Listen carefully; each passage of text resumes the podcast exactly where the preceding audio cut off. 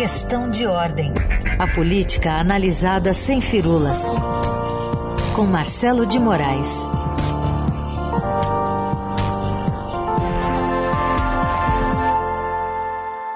Oi, Marcelo, bom dia. Bom dia, Heisen. Bom dia para todo mundo. Fiquei com inveja desse clima aí de São Paulo, viu, Heisen? Esse chuvisco, é, né? esse friozinho aqui tá uma, o auge da seca em Brasília, o auge do calor tá, tá danado. O pessoal tá espirrando, tá saindo um tijolo. É. Bom, aqui ainda tem muito efeito de queimada também, mas ontem, é. hoje deu uma melhorada para nós, ficou um pouco mais respirável. O, eu queria que você falasse aqui, Marcelo, sobre ainda os reflexos dos protestos de domingo, poucas pessoas né, nas manifestações, mas agora os partidos de oposição estão se reunindo, tentando planejar melhor e já marcaram duas datas, né? É, tá naquele estilo Raul Seixas, tente outra vez, né? Tentando ver, ver, ver se agora vai. Mas é, é, é, essa reunião que nove partidos de oposição fizeram, é, eles começaram aquela coisa de, de entender o que, que precisa fazer para organizar a oposição. A oposição que faz oposição só de gogó não faz oposição. A oposição que organiza consegue fazer alguma coisa. Então eles estão tentando aprender, entender o, o, o processo que levou ao fracasso desses protestos e ao não tão bem sucedidos protestos que a própria esquerda tinha feito antes, que fica também, é, ela não participou desses protestos do, do, fim de semana passado, mas ela tinha tentado fazer um protesto do 7 de setembro, que também não foi, não foi tão fraco quanto, mas também foi meio meia boca. Então ninguém está podendo falar muito em, em termos de, de organização de protestos contra o governo Bolsonaro. Então essa reunião dos nove partidos que participaram dessa, desse encontro, e aí a gente tem um grupo que é, é muito mais de esquerda nesse, nessa reunião,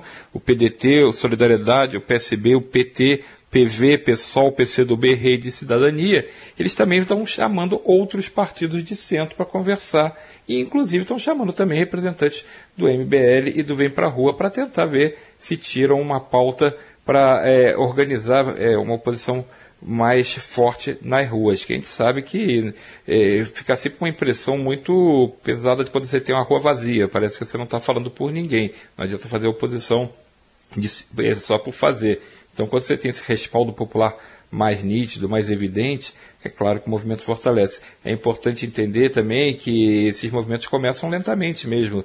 Direta já, que as pessoas são novas não vão lembrar, mas o Direta já também quando começou não, não era aquela multidão que ficou famosa, né? Aquela, aquelas manifestações gigantescas. Todo protesto começa assim meio mal das pernas. Não significa que esse vai engrenar, mas significa que pode fazer muito mais do que fez nesse final de semana, não tem a menor dúvida. De qualquer jeito, é, há uma tentativa de organizar uma pauta. Tem duas datas dessa vez marcadas, ou seja, vai se tentar fazer um primeiro protesto no dia 2 de outubro agora, quer dizer, falta pouco menos de uns 15 dias mais ou menos, e um outro que esse sim previsto para ser maior no dia 15 de novembro. Então, começa a ter uma estrutura de ação nessa, é, é, nessa organização que a oposição tenta fazer suprapartidária, não quer dizer que eles vão estar juntos no palanque eleitoral de 2022, mas significa que eles estão contra, nesse momento, ao, contra o governo Bolsonaro. Então, foi uma, é, é uma tentativa, uma freada de arrumação para tentar fazer um movimento de oposição mais sólido e mais consistente ao presidente Bolsonaro, Heisen. Muito bem. Estamos falando aí de 37 anos atrás, né, direta já, mas aqui é. a gente tem que falar de coisas óbvias às vezes, né, ultimamente, como se a gente dissesse, assim, eu, eu, defendo o ar, né, o ar, é. ele está aí, né, mas as pessoas estão defendendo o ar agora e também estão defendendo a democracia, né, tem que pois é. reiterar é. essa defesa que foi feita ontem, essa reiteração, por três ex-presidentes, Marcelo.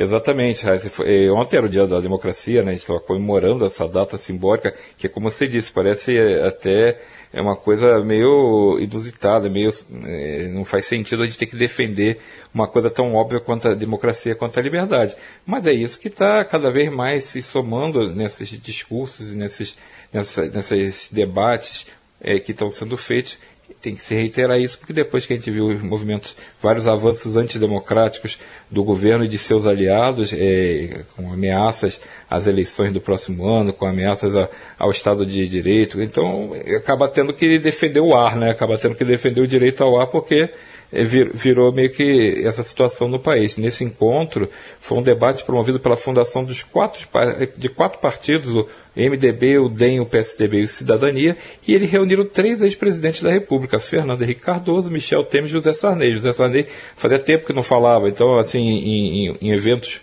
públicos como esse, eles estão, eh, tanto José Sarney quanto Fernando Henrique já passaram dos 90 anos, então eles não, não embora tenham uma atividade constante, política eh, até razoável para a idade, que eles têm, né, podiam estar descansando, podiam estar é, aposentados da política, eles estão ativos. O Sarney estava menos, mas falou muito bem ontem. Ele, ele até citou uma frase do ex-ministro Nelson Jobim, que era um dos expositores nesse debate chamado Um Novo Rumo para o País. O, o José Sarney citou uma frase importante: judicializar a política e politizar a justiça.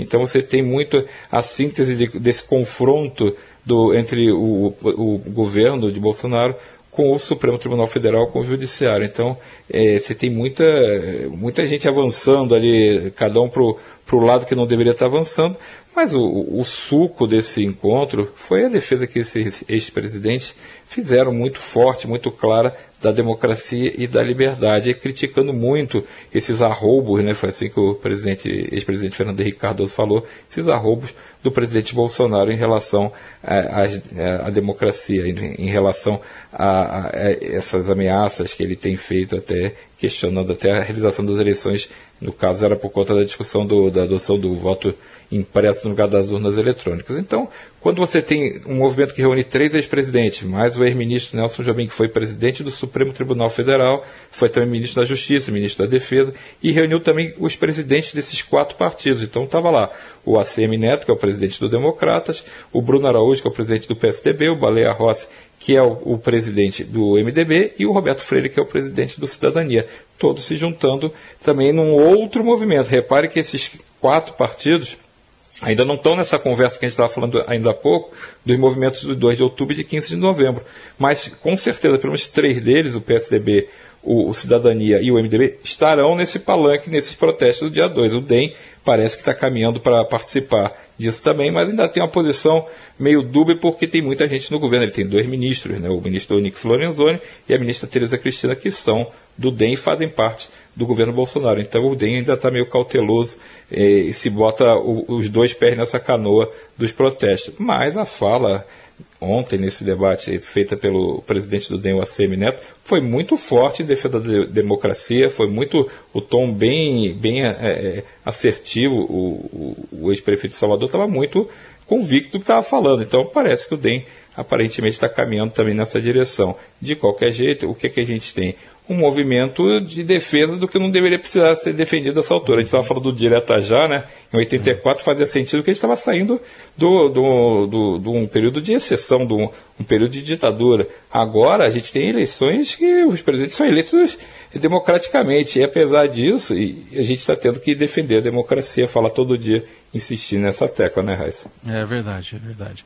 O Marcelo, há pouco a gente trouxe aqui informações do Lauriberto Pompeu aí direto de Brasília também sobre a, essa indicação do André Mendonça para o Supremo que já está completando dois meses. Ele está meio abandonado.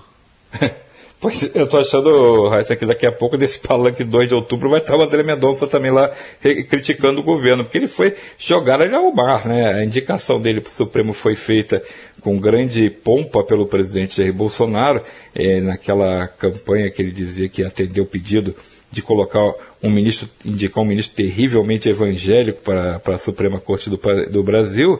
E o André Mendonça é um aliado de primeira hora do presidente Bolsonaro, foi é, ministro da Justiça, foi ocupou a Advocacia Geral da União, é um aliado do presidente, assim, de, desde sempre. E foi indicado para o Supremo justamente porque tem essa proximidade com o presidente, mas porque também ia atender uma, uma demanda política do presidente que ia ficar bem com, com o, o, eleitor evangélico, com o representante do setor evangélico. E, na verdade, o André Mendonça não tem apoio no Senado para ser escolhido. Não é a primeira vez que o presidente Bolsonaro vê uma indicação dele, não para a Suprema Corte, mas para essa é, essa indicação que é feita pelo presidente para embaixadas também. Ele tentou indicar o, o deputado Eduardo Bolsonaro, seu filho, para ser embaixador nos Estados Unidos e não conseguiu nem botar para votar. Agora está acontecendo a mesma coisa. A indicação de André Mendonça para o Supremo Tribunal Federal não é colocada para votar na Comissão de Constituição e Justiça do Senado pelo presidente da comissão, o senador Davi Alcolumbre, porque não tem apoio. É simples assim. em vez do presidente Jair Bolsonaro é, entender isso ou administrar essa, essa dificuldade negociando diretamente com os senadores ou tentando fazer algum tipo de articulação política, simplesmente deixou André Mendonça no limbo. Ele está lá, é aquilo que a gente chama lá no, quando a gente vai no Congresso, a gente chama de, de uns projetos que vão para a Bacia das Almas, né? Porque você apresenta e nunca mais vota. André Mendonça foi parar na Bacia das Almas e só não enterrou de vez a, a indicação dele até agora, porque André Mendonça ainda tem o apoio justamente dos evangélicos. Então, os parlamentares que representam eh, esse grupo estão tentando negociar, estão tentando fazer uma, uma pressão política para ver se consegue destravar pelo menos a sabatina de André Mendonça, mas até agora não tem nenhum sinal de, de, de que vai acontecer e tudo indica que vai acabar tendo uma solução. Ou André Mendonça retira a própria candidatura, né, retira se retira da, de, desse, dessa disputa, né, digamos assim, ou o presidente manda outro nome, mas de qualquer jeito já é uma derrota política muito grande o presidente atravessar dois meses com essa indicação pendurada sem ter solução, sem ter sequer uma data, não existe nada marcado. Se você procurar no celular, ah, quando vai estar marcada essa batida de André Mendonça? Está marcada para nunca, não, não foi marcada pelo, até agora na comissão. Então, você já teve uma indicação que foi feita depois dessa, que foi a recondução do Procurador-Geral da República, Augusto Aras, foi indicado depois, já foi sabatinado, já foi votado, já está é, cuidando da vida. E André Mendonça está no mesmo lugar, continua parado. Então é um desgaste para o governo muito grande, é um desgaste muito grande também para André Mendonça, que é um aliado do presidente, e é um desgaste para a própria indicação do próximo nome, que vai ter, vai ter que carregar esse peso de ser ou alguém mais palatável politicamente que o Senado top, ou alguém é, que não seja evangélico, ou alguém que seja mais de uma corte, alguém indicado, o próprio Aras está cotado para ser indicado. Então você tem. É, é, é o tipo, é um típico problema do governo Bolsonaro, que as coisas faltam a condução, falta uma negociação, falta uma, um, um jogo de cintura para entender que nem tudo passa, não é isso, Raíssa? É isso aí. Vamos ver se vai ser marcada a data ou não, porque até agora já se vão do, mais dois meses da aposentadoria do, do ministro Marco Aurélio Melo. E a corte Mas, fica com 10 ministros só, né, Raíssa? Ela tem, tem um, um, ministro a menos para votar. Fica com 10, aí pode ter o voto aí de desempate do, do presidente, né? Quando necessário. Exatamente. Tá aí, Exato. o Marcelo de Moraes que está com a gente às terças e quintas na coluna Questão de Ordem. Obrigado, Marcelo. Até terça. Valeu, Raíssa. Bom dia para todo mundo. Até terça.